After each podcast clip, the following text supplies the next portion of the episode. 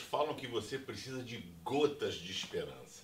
Gotas de esperança não resolve, gente. Gota de esperança é igual você botar gota de, de leite condensado num, num pavê. Não resolve. Tem que botar três latas, duas latas, entupir de leite condensado para ter uma vida, né? Coca-Cola, vai beber Coca-Cola zero, bota três gotas de Coca-Cola, não existe. Então, a esperança é algo que não é momentâneo. Quando Deus por amor a você, por amor da humanidade, como diz João 3,16, pô, Deus amou o mundo de um jeito sensacional, que ele não mediu esforços e mandou o seu próprio filho para morrer por mim e por você, dando-nos assim acesso a Deus e também a vida eterna nos céus quando eu entrego a minha vida a Jesus, eu então tenho a certeza da salvação. Boa parte das religiões, no final da história, você vai volta, vai volta, mas num momento você vai para um canto ou para o outro. Platão, filósofo grego, num dos seus livros, disse: é impossível que um homem bom vá para o mesmo lugar que um homem mau. Isso filosofia, né? Estou falando de Platão, que é antes de Cristo. E aí a, o apóstolo Paulo vai dizer que se a nossa esperança for só para esta vida, para este momento, só para os meus picos de problema, cara, é muito pouco. Porque Deus enviou Jesus, quem veio padecer, velho, ficar numa cruz, ser humilhado, enganado, né, açoitado, jogaram para um lado, para o outro, cuspiram nele, colocaram uma coroa de espinho. Ele passou por todo esse sofrimento para trazer a você uma esperança, mas não é uma leve e momentânea esperança. É uma esperança por toda a vida e morte.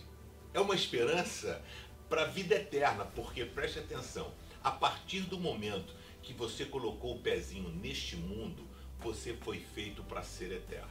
Ok? Então, essa vida corpórea termina, puf, perdão, morreu, acabou, isso aqui termina mas a nossa esperança continua e continua pautada na salvação em Cristo Jesus. Paulo diz em 1 Coríntios 15, verso 21, se a nossa esperança em Cristo só vale para esta vida, então nós somos as pessoas mais infelizes deste mundo. Então creia que a esperança é para essa vida, mas a esperança também da eternidade. Rapaz, olha, situação difícil para um pastor é quando você vai no funeral de uma pessoa que ainda não entregou a sua vida a Jesus.